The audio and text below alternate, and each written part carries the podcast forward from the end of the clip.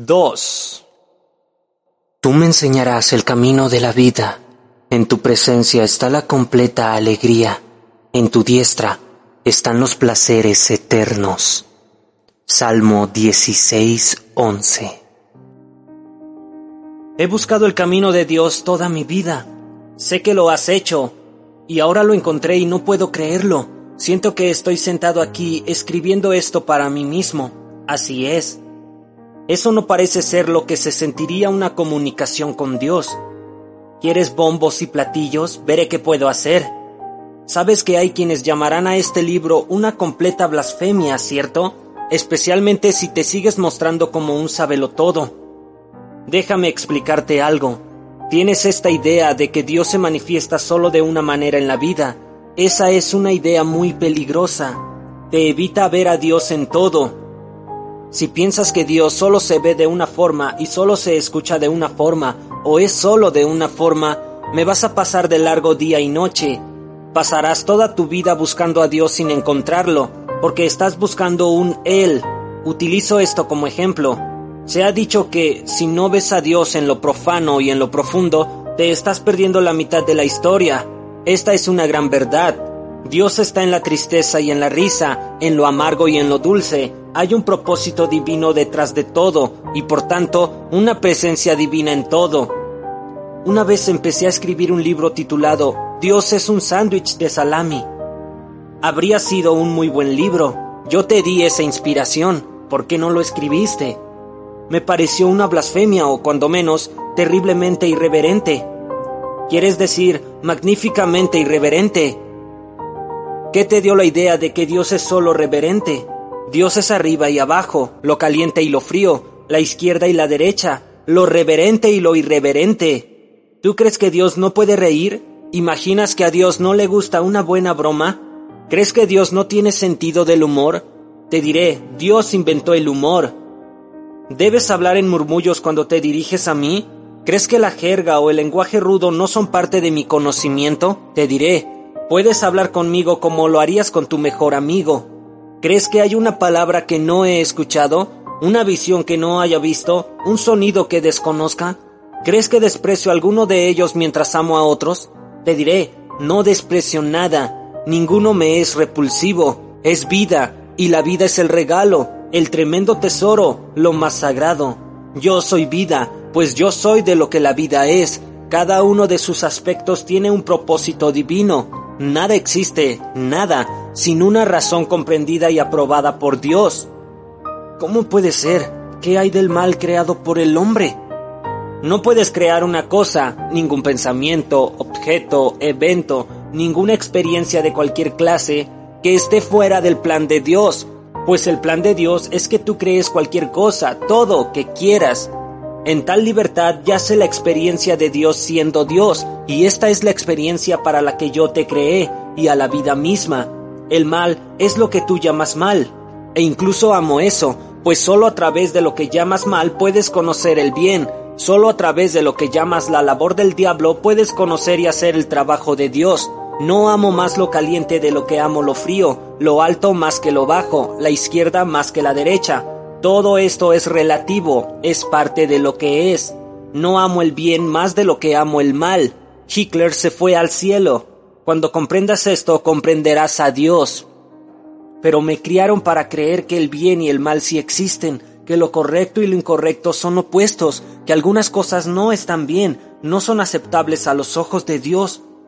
Todo es aceptable a los ojos de Dios, pues ¿cómo puede Dios no aceptar lo que es? Rechazar una cosa es negar su existencia. Decir que no está bien es decir que no es parte de mí, y eso es imposible. Pero conserva tus creencias y sé fiel a tus valores, pues estos son los valores de tus padres, de los padres de tus padres, de tus amigos y de tu sociedad. Forman la estructura de tu vida y perderlos sería deshacer la trama de tu experiencia. Aún así, examina cada uno, revísalos uno por uno, no desmanteles la casa, pero mira cada ladrillo y reemplaza los que parezcan rotos, los que ya no soporten la estructura. Tus ideas sobre lo correcto e incorrecto son solo eso, ideas. Son los pensamientos que dibujan la forma y crean la sustancia de quién eres. Solo habría una razón para cambiar cualquiera de estos, solo un propósito para alterar algo, si no estás feliz con quien eres. Solo tú puedes saber si eres feliz, solo tú puedes decir de tu vida, esta es mi creación, hijo, con la que estoy complacido. Si tus valores te funcionan, consérvalos, justifícalos, pelea por defenderlos, pero busca pelear de forma que no lastimes a nadie. El daño no es un ingrediente necesario en la curación. Tú dices, conserva tus valores, al mismo tiempo que dices que nuestros valores están mal. Ayúdame con esto. No he dicho que tus valores estén mal, pero tampoco están bien. Solo son juicios, aseveraciones, decisiones. En gran parte son decisiones que no tomas tú, sino alguien más, tus padres tal vez, tu religión, tus maestros, historiadores, políticos. Muy pocos de los juicios de valor que has incorporado a tu verdad son juicios que tú mismo has creado con base a tu experiencia. Sin embargo, la experiencia es por lo que viniste y es de tu experiencia que te creas a ti mismo. Te has creado a ti mismo a partir de la experiencia de otros. Si hubiera tal cosa como el pecado, esto lo sería, permitirte ser quien eres por la experiencia de otros. Ese es el pecado que has cometido. Todos ustedes no esperan a su propia experiencia, aceptan la experiencia de otros como si fuera la palabra de Dios, literalmente, y luego, cuando se encuentran con la experiencia real por primera vez, sobreponen lo que creen que ya saben a ese encuentro. Si hiciste eso, puedes tener una experiencia completamente distinta, una que pueda demostrar que tu maestro o tu fuente están equivocados, en la mayoría de los casos no quieres que tus padres, tus escuelas, tus religiones, tus tradiciones, tus escrituras sagradas estén mal, así que niegas tu propia experiencia a favor de lo que te han dicho que debes pensar. En nada queda más profundamente ilustrado que en su acercamiento a la sexualidad humana. Todos saben que la experiencia sexual puede ser la experiencia física más amorosa, más excitante, más poderosa, más emocionante, más renovadora, más energizante, más afirmante, más íntima, más unificadora, más creativa de la que los humanos son capaces. Al haber descubierto esto empíricamente, has aceptado en cambio el juicio previo, las opiniones e ideas sobre sexo promulgadas por otros, de las cuales todos tienen un interés personal en cómo piensas. Estos juicios, opiniones e ideas son directamente contradictorias con tu propia experiencia, pero como odias hacer que tus maestros estén mal, te convences a ti mismo de que debe ser tu experiencia la que esté mal. El resultado es que traicionas tu verdad real sobre este tema, con resultados devastadores. Has hecho lo mismo con el dinero. Cada momento de tu vida en la que has tenido montones y montones de dinero te has sentido de maravilla. Te sientes bien recibiéndolo y te sientes bien gastándolo. No había nada más en ello, nada malvado, nada inherentemente malo, pero tienes tan profundamente inculcadas las enseñanzas de otros sobre este tema, que has rechazado tu experiencia a favor de la verdad. Al haber adoptado esta verdad como tuya, has creado pensamientos alrededor de ella, los cuales son creativos. Has creado entonces una realidad personal alrededor del dinero que lo aleja de ti. Pues ¿por qué buscarías atraer lo que no es bueno? Sorprendentemente, has creado esta misma contradicción sobre Dios. Cada cosa que tu corazón experimenta sobre Dios te dice que Dios es bueno. Cada cosa que tus maestros te enseñan sobre Dios te dice que Dios es malo. Tu corazón te dice que Dios debe amarse sin miedo. Tus maestros te dicen que Dios debe ser temido, pues es un Dios vengativo. Debes vivir con miedo de la ira de Dios, dicen. Debes temblar en su presencia. Toda tu vida hasta el final debes temer el juicio del Señor, pues el Señor es justo, te han dicho, y Dios sabe que tendrás problemas cuando enfrentes la terrible justicia del Señor. Entonces debes ser obediente ante las órdenes de Dios o atenerte a las consecuencias. Más que nada, no debes hacer preguntas tan lógicas como si Dios quisiera una obediencia estricta a sus leyes, ¿por qué crearía la posibilidad de que se violen esas leyes? Ah, te dicen tus maestros, porque Dios quiso que fueras libre para elegir. Pero, ¿qué clase de elección es libre cuando elegir una cosa sobre la otra conlleva una condena? ¿Cómo puede ser libre el libre albedrío cuando no es tu voluntad sino la de otra persona lo que debe hacerse? Quienes te enseñaron esto volverían a Dios un hipócrita. Se te ha dicho que Dios es perdón y compasión, pero si no pides su perdón de la forma correcta, si no vienes a Dios adecuadamente, tu petición no será escuchada, tu ruego será ignorado. Incluso esto no sería tan malo si solo hubiera una forma correcta, pero hay tantas formas correctas que se enseñan como maestros para enseñarlas. La mayoría de ustedes entonces pasan la mayor parte de su vida adulta buscando la forma correcta de adorar, obedecer y servir a Dios. La ironía de todo esto es que no quiero su adoración, no necesito su obediencia y no es necesario que me sirvan. Estos comportamientos son los que demandan históricamente los monarcas a sus súbditos, usualmente monarcas egocéntricos, inseguros y tiránicos. No son demandas divinas en ningún sentido, y parece increíble que el mundo no haya concluido hasta ahora que las demandas son falsas y no tienen nada que ver con las necesidades o los deseos de la deidad. La deidad no tiene necesidades, todo lo que es es exactamente eso, todo lo que es. Entonces, no quiere o no le hace falta nada por definición. Si eliges creer en un Dios que de alguna manera necesita algo y se siente tan herido si no lo recibe que castiga a las personas de quienes esperaba recibirlo, entonces eliges creer en un Dios mucho más pequeño que yo. Realmente son hijos de un Dios menor. No, hijos míos, por favor, déjenme asegurarles de nuevo, a través de esta escritura, que yo no tengo necesidades, no requiero de nada. Esto no significa que no tenga deseos. Los deseos y las necesidades no son lo mismo, aunque muchos de ustedes los quieran ver así en su vida actual. El deseo es el principio de toda creación, es el primer pensamiento, es un gran sentimiento dentro del alma, es Dios eligiendo qué crear después. ¿Y cuál es el deseo de Dios? Primero deseo saber y experimentarme a mí mismo en toda mi gloria, saber quién soy. Antes de inventarte a ti y a todos los mundos del universo, me era imposible hacerlo.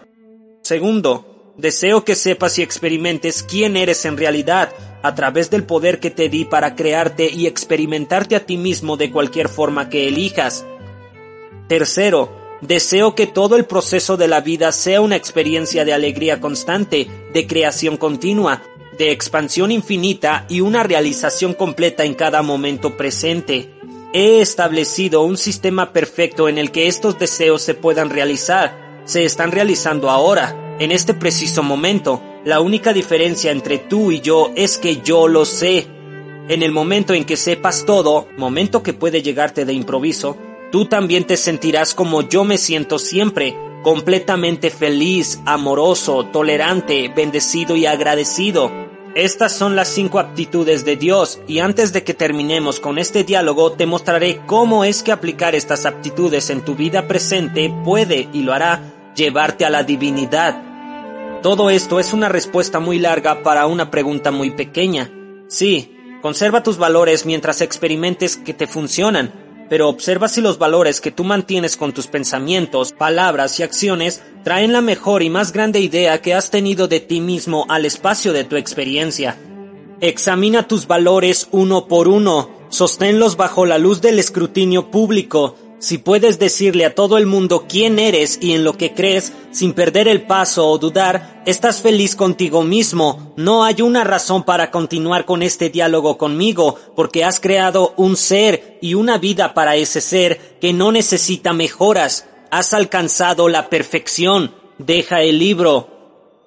Mi vida no es perfecta ni está cerca de ser perfecta. Yo no soy perfecto. De hecho, soy un cúmulo de imperfecciones. Quisiera, a veces lo deseo con todo mi corazón, poder corregir estas imperfecciones, saber qué causa mi comportamiento, qué determina mis caídas, qué hace que me siga metiendo el pie. Por eso vine a ti, supongo. No he podido encontrar la respuesta por mi cuenta. Me alegra que hayas venido. Siempre he estado aquí para ayudarte. Estoy aquí ahora. No tienes que encontrar la respuesta tú solo. Nunca tuviste que hacerlo. Pero parece tan presuntuoso simplemente sentarme y dialogar contigo de esta manera, mucho menos imaginarme que tú, Dios, está respondiendo. Digo, es una locura. Ya veo, todos los autores de la Biblia estaban cuerdos, pero tú estás loco. Los escritores de la Biblia fueron testigos de la vida de Cristo y registraron fielmente lo que escucharon y vieron. Corrección, La mayoría de los escritores del Nuevo Testamento nunca conocieron ni vieron a Jesús en su vida. Vivieron muchos años después de que Jesús dejara la tierra. No habrían podido reconocer a Jesús de Nazaret si se lo toparan en la calle. Pero los escritores de la Biblia fueron grandes creyentes y grandes historiadores. Tomaron las historias que otros, los ancianos, les habían contado a ellos o a sus amigos, pasándolas de una generación a otra hasta que finalmente se hizo un registro escrito, y no todo lo que escribieron los autores de la Biblia se incluyó en el documento final. Ya habían surgido iglesias alrededor de las enseñanzas de Jesús y como sucede cuando y donde se reúne la gente en grupos alrededor de una idea poderosa, hubo ciertos individuos dentro de estas iglesias o enclaves quienes determinaron qué partes de la historia de Jesús se iban a contar y cómo. Este proceso de selección y edición continuó durante toda la recopilación, escritura y publicación de los Evangelios y de la Biblia.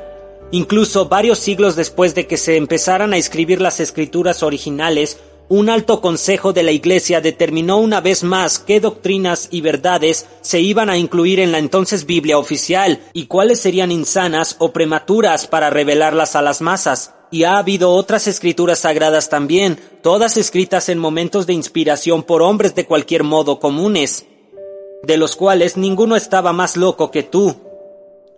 Estás sugiriendo, no lo estás sugiriendo, ¿cierto?